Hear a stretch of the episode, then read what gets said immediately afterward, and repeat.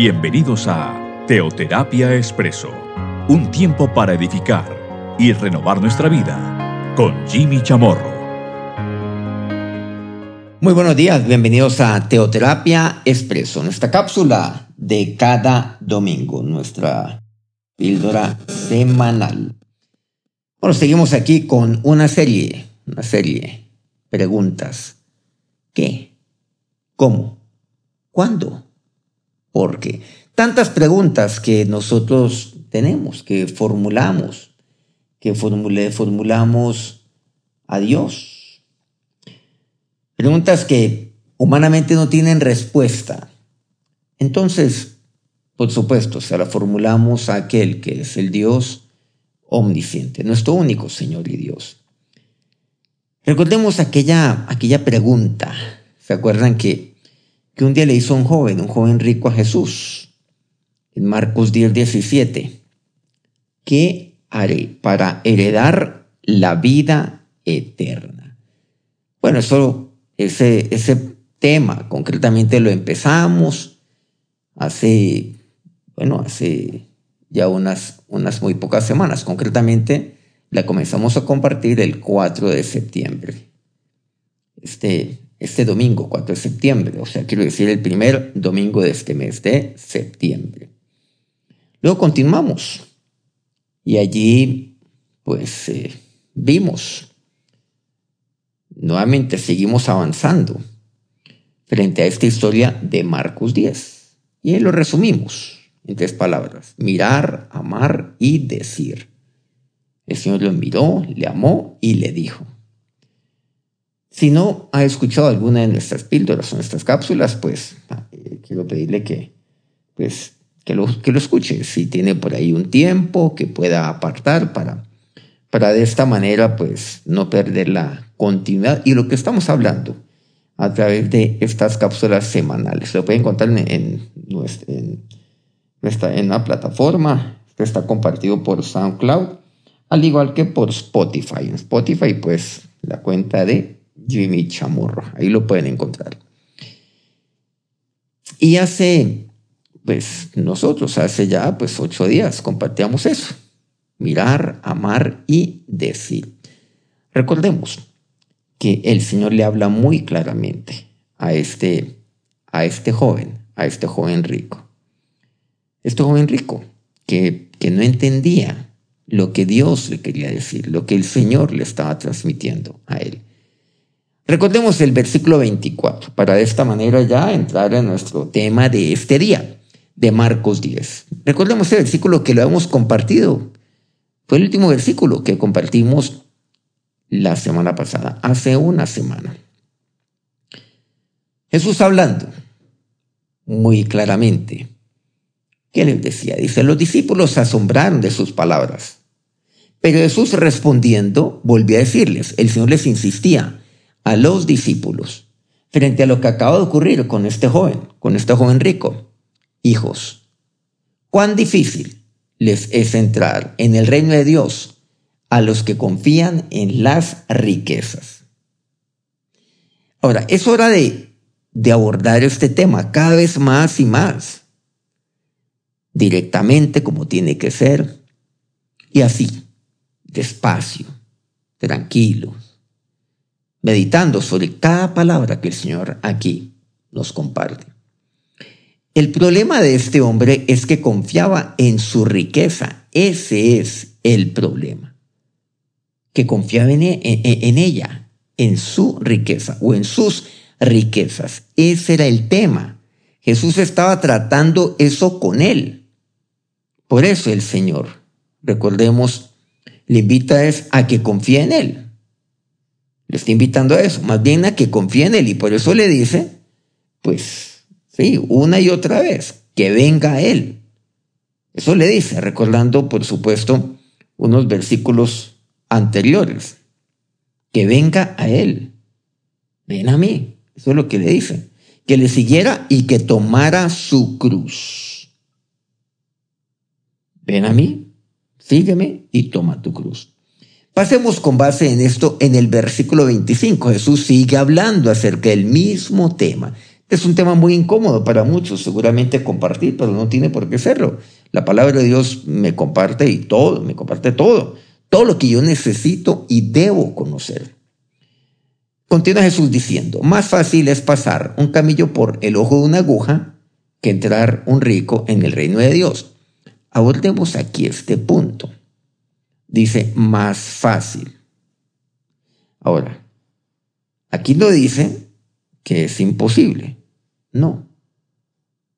Eso enfatiza, pues, eh, que, que, que es más fácil. Claro, más adelante me habla acerca de la imposibilidad en mi propio esfuerzo. Pero lo ilustra de esta manera, a través del lenguaje figurativo que él una y otra vez empleó. Más fácil es pasar un camello por el ojo de una aguja que estar un rico en el reino de Dios. O sea, inicialmente pareciera que, bueno, es difícil, pero no imposible. Sin embargo, tomemos literalmente el ejemplo del Señor.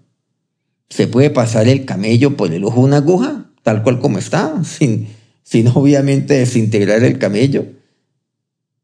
No, no puede. No puede, tal cual. Ahora, recordemos esto en los tiempos de Jesús, ¿no? Cuando Jesús lo pronunció. Es imposible entonces. Aquello que pareciera que fuera difícil es imposible. Entonces, Jimmy, para un rico es imposible entonces entrar en el reino de Dios. ¿Lo será? Esa es la pregunta. Pues vamos a ver. Entonces, estoy destinado a, pues, sea, a, ser siempre, siempre pobre, a nunca poder superarme. Eso es lo que dice la Biblia. Tranquilos. Vamos a ver qué nos dice la palabra de Dios. Para yo quiero pedirle que nos vayamos a Job, el caso de Job en el Antiguo Testamento. Pero Job, Job tomó una decisión y la, y la tomó de, siempre en su vida. Cuando quiero decir de siempre es, pues quiero decir que fue lo fue cultivado desde muy pequeño. No solo cuando vino la prueba es que tomó una decisión en su vida, sino que él ya tenía la decisión tomada y tenía claro él en quién confiaba. Bueno, sin más, vamos a Job 31, 24. Dice, si puse en el oro mi esperanza y dije al oro, mi confianza eres tú si me alegré de que mis riquezas se multiplicasen y de que mi mano hallase mucho. Estos dos versículos, Job 31, versículos 24 al 25. Ahora, Job, Job tuvo una prueba. Y, vaya prueba que tuvo. Incluso fueron varias pruebas las que tuvo Job. Con muchos valores agregados, los famosos amigos, aún la esposa que estaba ahí que lo que lo incitaba era que era maldijera, que maldijera a Dios y que se muriera.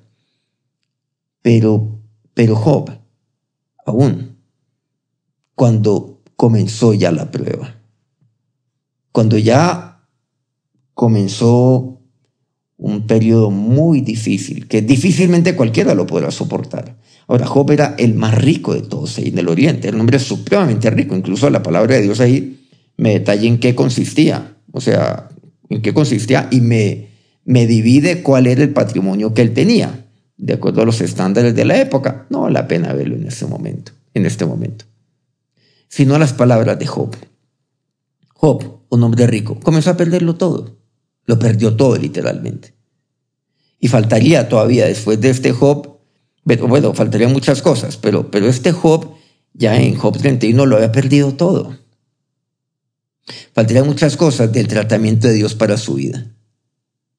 Perdió todo. Y él resume algo. Tiene una conversación con el Señor y le dice, si puse en el oro mi esperanza. ¿Saben que Job no puso en el oro su esperanza? El oro nunca pasa de moda como inversión. Hoy en día el oro sigue siendo pues una, una, una inversión muy, muy importante, un metal en el cual se puede invertir. Hoy, pues, digamos, eh, la Troya onza, bueno, se debate. No sé, puede estar en 1.700 dólares, eh, subió a más de 2.000 dólares. Recuerdo cuando estaba a 500 dólares hace ya muchos, muchos años. Pero cuando la economía en el mundo comienza a estar como, como muy volátil, la gente invierte en el oro, o sea, pone su confianza, pone su esperanza en el oro. Es lo que sucede. Más no Job. Job no lo hizo. Y dice, si puse mi esperanza en el oro. y le dije al oro, mi confianza eres tú. Dos palabras importantes, esperanza y confianza. Ese es el problema. Y aquí lo dice el hombre más rico de la época ahí en el oriente. El más rico de todos lo dice. O sea, él no está teorizando como la mayoría lo hacen. No, es un hombre supremamente rico. Por eso la palabra de Dios aquí me habla muy bien. Con toda seguridad, él tendría una riqueza muchísimo, pero muchísimo mayor a la de aquel joven rico que aparecería siglos después en los tiempos de Jesús. Si puse en el oro mi esperanza. Entonces, a ver, a Job lo vamos a ver en el cielo, que no les quepa la menor duda, que lo vamos a ver en el cielo. Aclaro, el patrimonio de Job era demasiado superior, pero con toda seguridad, a la del jovencito rico de la época de Jesús. Y el Señor nos habla de ello, que es más difícil, es más fácil pase un camello poner una aguja que entrar un rico en el reino de Dios, por el ejemplo que ellos acaban de ver, los discípulos, ¿de quién? de este joven rico. Ellos no estaban mirando al Job que había aparecido siglos atrás, sino al joven rico de la época de ellos. Miren lo que pasó. Uy, sí, es muy duro, ¿cierto? Es muy duro. Pero usted y yo vamos a ver a Job en el cielo. Usted y yo lo vamos a ver. Y lo vamos a ver como un gran ejemplo de aquellos que nos antecedieron en la fe. De aquellos de quienes, de, de quien aprendimos nosotros aquí, estamos aprendiendo aquí en esta tierra. De aquel que cada vez que lo vemos en la palabra de Dios y lo leemos, pues eh, quedamos, quedamos atónitos, quedamos con la boca abierta. Pero, pero, pero, ¿qué es este? ¿Qué es este Job? Pero miren, Job, Job me enseña algo. Y este mensaje es para aquellos, para aquellos que de una u otra manera tienen un pequeño gramo de oro. Es una manera de hablar, por supuesto. Que de una u otra manera tienen algo pequeño. No el patrimonio, seguramente, pero tienen algo el patrimonio. Bueno, seguramente habrán algunos aquí que que tenga un patrimonio importante. Miren, y así usted no tenga absolutamente nada, digamos, de, comparado a lo que tuvo Job. O incluso a lo del joven rico. Pero usted me puede decir, Jimmy, pero es que yo, yo tengo muy, muy poco. Yo, yo, yo he alcanzado mes a mes. Ah, pero ¿saben qué? Para todos aquellos que tienen y que no tienen, los que tienen es porque ponen su esperanza en el oro y, en ella tienen su confianza. Y los que no tienen, ponen en el oro su confianza, aún el oro que no tienen, porque anhelan ese oro, su, su, esperanza y su confianza en el oro. Y, y, quieren, y quieren tener oro para poner en él su confianza, su esperanza. Y quieren depositar su confianza en el oro. Creen que el oro les da esperanza a ellos ellos pueden confiar, les da seguridad. Entonces está la esperanza, la confianza y la seguridad. Pero ninguno de los tres lo era para Job, porque su seguridad era Dios, su confianza, su esperanza era Dios, y siempre lo fue. No lo era, no era la riqueza. Job era un gran empresario, un hombre de negocios. Mire lo que dice, si me alegré de, de que mis riquezas se multiplicasen, él multiplicó la riqueza sin duda alguna. Pero ¿saben qué? Yo no me alegré en eso. Porque la alegría de mi vida, el gozo de mi vida es el Señor. Y de que mi mano habla allá hace mucho. ¿Saben este tema de que mi mano allá hace mucho? ¿Qué quiere decir? Que yo todo lo logré con mi mano. Lo logré con mi esfuerzo. Lo logré. Me tocó muy duro hacerlo. Y yo me alegré de que mi mano allá hace mucho. Allá hace mucho oro. Allá hace mucha riqueza. El oro, aquí me está hablando del oro. Job 31, que hoy, que hoy implica seguridad, por cierto, y confianza, y en ese tiempo también. Hace miles de años. Pero no, ahí no estaba mi esperanza. Ojo con esto. Cuando usted cree que de una u otra manera lo, lo, lo poco, lo poquísimo o lo mucho que usted tiene es por su mano y no por la mano de Dios. Cuidado con eso. Y aquí se lo dice el hombre más rico de todo el oriente, de todos. Pero el nombre, recordemos ahí mismo en Job, en el capítulo 1, era un varón justo, recto, temeroso de Dios, apartado del mal. Esa era la riqueza de Job. La riqueza de Job era que su confianza era Dios. Su riqueza era el temor de Dios. Esa era la riqueza de Job. Y su esperanza era Dios. Y a Job lo encontraremos en el cielo, se lo diré una y otra vez.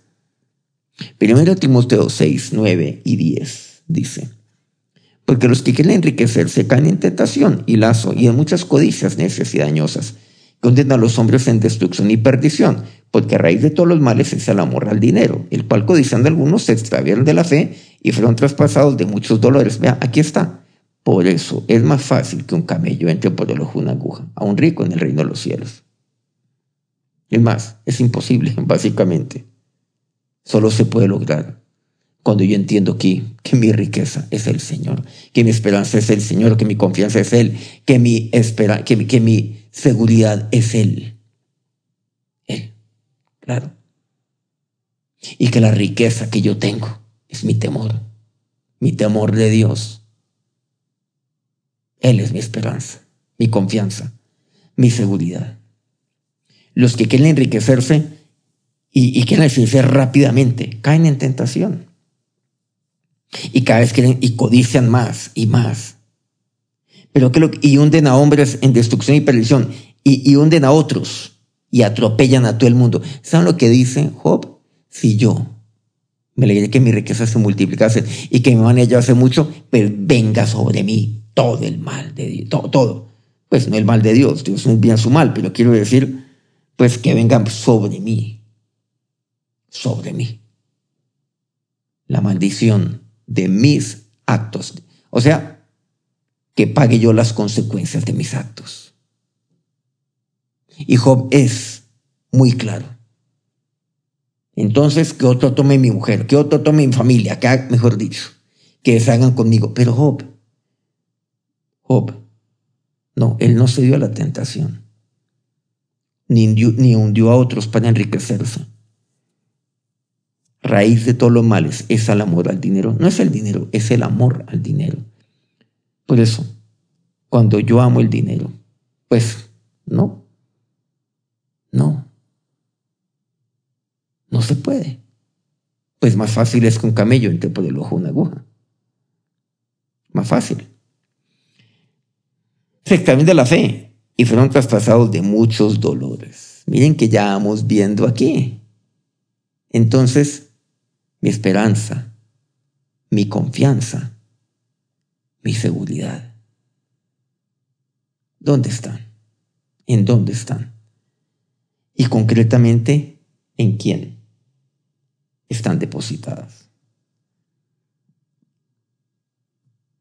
Versículo 26. Ahora volviendo nuevamente a Marcos 10, nuestro capítulo y nuestro pasaje clave acerca de este famoso joven rico. Ellos, los discípulos, entiéndase, se asombraban aún más, diciendo entre sí, ¿quién pues podrá ser salvo? Qué palabras tan duras, ¿no? ¿Quién pues podrá ser salvo? ¿Por qué lo dijeron los discípulos? Eso les cayó a ellos también no al joven rico únicamente, es que el Señor tomó eso como el joven rico, le enseñó algo al joven rico y el joven rico se entristeció porque no entendió las palabras de Dios, porque no entendió lo que el Señor le decía. Tu confianza no puede estar allí, tu esperanza no puede estar allí, tu seguridad no puede estar allí. No, no puede estarlo. Abraham, dice la palabra de Dios, en la tierra de Canaán, es un hombre riquísimo, pero su esperanza no era esa, su esperanza era Dios. Él con todo lo que tuvo, no tuvo descendencia. Y esa fue su gran frustración, que luego Dios. Claro, Dios se lo ha prometido de un principio que tenía una descendencia, como en efecto así ocurrió. No tuvo un hijo, sino tuvo una descendencia. Pero la seguridad de Abraham estaba en Dios, su esperanza era Dios. Y es aquel padre de la fe, del cual Pablo me habla tanto acerca de. Jesús también, por supuesto, me habló de él. Los discípulos, ¿por qué se sintieron aludidos? Volviendo a la historia esta del joven rico del Nuevo Testamento, de aquí de Marcos 10. Porque ellos dicen, ¿quién pues podrá ser salvo? Y no se refiere, ay no, qué rico podrá ser salvo, qué millonario podrá ser salvo. No, ¿quién? Cualquiera, cualquiera, hombre, mujer, rico, pobre, de cualquier país, de cualquier cultura. ¿Quién pues podrá ser salvo? ¿Quién lo podrá hacer? ¿Por qué? Porque ellos sabían ahí también. Aquí está. Porque los que quieren enriquecerse, recordemos primero de Timoteo 6.9, que, que ya lo vimos, no los que se han enriquecido, sino los que quieren enriquecerse, a costa de lo que sea. Cuando ese es el norte de su vida. Cuando el norte de mi vida es ese. La satisfacción de mi vida es esa. Mi seguridad es esa. Mi confianza es esa. Pues yo caigo en tentación. Y ellos sabían, los que quieren enriquecerse, o sea, con el tan solo yo querer eso, con el tan solo yo anhelar convertir eso en la razón de ser de mi vida, con tan solo yo pensar que mi confianza está en ello, con el anhelarlo, porque supuestamente eso a mí me da seguridad, con tan solo anhelarlo, pensarlo, estoy perdido. Entonces por eso ellos dicen, y se sienten aludidos también. Uy, Dios mío, ¿quién pues podrá ser salvo? Ninguno de nosotros es como aquel joven rico, pero, ay, pero lo hemos pensado, caramba. Lo hemos anhelado también. Te dan cuenta que este es un mensaje entonces para todos también, para todos nosotros. Versículo 27. Entonces Jesús, mirándolos, dijo, para los hombres es imposible. De entrada, ¿qué les dice? ¿Quién podrá ser salvo? ¿Qué dice Jesús? Imposible. Entonces, volviendo a la historia del camello, que está aquí mismo, unos versículos atrás nada más, un par. Es imposible que un camello pase por debajo de una aguja. Y si eso es más fácil a que un rico entre al reino de los cielos, entonces doblemente imposible. Bueno, si es que eso fuera correcto decirlo. Entonces, ¿quién? Jesús dice, efectivamente, pero dice, para los hombres es imposible. No dice es imposible, sino humanamente es imposible. Para los hombres es imposible. Pero para eso he venido yo. Por eso estoy yo aquí. Y Jesús está allí, para que lo imposible sea posible en su vida. Mas para Dios no, porque todas las cosas son posibles para Dios. Job se nos adelantó mucho frente a este tema. Un varón que era, la palabra me lo dice, un varón perfecto, perfecto ante Dios, era un varón recto, un varón justo, temeroso de Dios, me dice, apartado del mal. Ahora el Señor me enfatiza lo imposible que es para el hombre. Pero yo qué tengo que hacer entonces? Dice, pero más para Dios no. Todas las cosas son posibles. ¿Qué tengo que hacer? Confiar. Confiar en Él. Confiar en el Dios de imposibles. ¿Qué quiere decir? Poner en Él mi confianza depositar en Él mi confianza, derramar mi ser completamente ante Él, tenerle a Él como mi esperanza. Mi esperanza es Él siempre. Él es mi esperanza. Job, cuando lo tenía todo, todo lo material y más allá de lo que cualquiera hubiera, hubiera seguramente obtenido, confiaba en Dios su confianza en Dios. Y cuando lo perdió todo, su confianza era Dios. Siguió siendo Dios. Y eso es un hombre constante, independiente de lo que, de lo que pasa alrededor mío, independiente de lo que pase con mi bolsillo. Pero ¿cuántos fluctúan de un lado para el otro? Fluctúan. Cuando les va bien, actúan de cierta forma. Cuando les va mal, de otra forma. No, Job era el mismo. El mismo. Y no solamente con Dios, para con los hombres también. Un hombre respetuoso, un hombre sencillo cuando lo tenía todo. Ayudaba a todos. A la viuda, me dice así. Por ejemplo, él compartía, era una persona sumamente generosa cuando lo tenía todo. No cambiaba. Hay personas que cambian. Y cuando tienen más, comienzan a cambiar.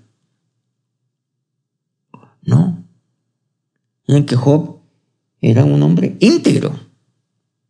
Pero, ¿cuál fue su secreto? Confiar. Y Jesús aquí me dice, pero todo es posible para Dios. ¿Yo qué tengo que confiar? ¿O en quién tengo que confiar? En el Dios que todo lo hace posible. Es decir, no hay nada propio que uno pueda traer a Cristo para ganar la salvación. Uno simplemente debe estar dispuesto a entregarse completamente a Cristo. ¿Qué debo hacer? confiar. Vamos a orar. Señor y Dios, hoy entiendo que tu palabra en Marcos 10 no es así, tan superficial como aparece. Haz que como yo no tengo, este pasaje no es para mí, no. Es para todos. Y así lo entendieron los discípulos de Jesús. Y usted es su discípulo. Dígale, Señor, Hoy, hoy Señor, pongo mi esperanza en ti. Hoy digo, mi confianza eres tú Jesús. Hoy te digo, Señor, tú eres el fundamento, Cristo. Tú eres la seguridad de mi vida. En ti estoy seguro, Jesús. Y así como Job, era el mismo delante de ti cuando tenía mucho o cuando lo tuvo cuando tuvo nada. Era el mismo. El mismo que confiaba, que confiaba en ti. El mismo que puso y que ponía su esperanza en ti. Y sí, efectivamente tú lo sacaste adelante, pero Él no lo hizo para que tú lo sacaras adelante, Él lo hizo porque porque serás tú para Él. No lo hizo condicionado a que no, yo confío en Dios, pero eso sí, que Dios me vuelva todo lo que perdí. No, Él no lo hizo. Y sin embargo recuperó esto. Y Dios le dio, es más, es que Dios le dio el doble. Pero fue por la gracia del Señor. Pero Job nunca condicionó su confianza en Dios, nunca condicionó su confianza en el Señor. Confíese, confíe en Él. ¿Qué debo hacer? Aquí está la pregunta, ¿quién pues podrá ser salvo? La pregunta que lo formulamos al Señor. ¿Quién pues puede? Puede ser una persona íntegra. ¿Quién? Aquel que confía en mí, dice el Señor. Es imposible, imposible. Pero solo es posible para aquel que confía en aquel que todo lo hace posible. Ahora que su Señor Jesucristo, en quien usted ha puesto su esperanza, su confianza y su seguridad, los bendiga en este día y a lo largo de toda esta semana. Amén. Muchas gracias por acompañarnos una vez más aquí en Teoterapia Expreso. Seguimos aquí avanzando en esta nuestra serie. Preguntas, ¿qué, cómo, cuándo, por qué? Nos encontramos nuevamente en una semana para continuar aquí con nuestra cápsula semanal. Que tengan una feliz día pues, y una feliz semana. Dios los bendiga.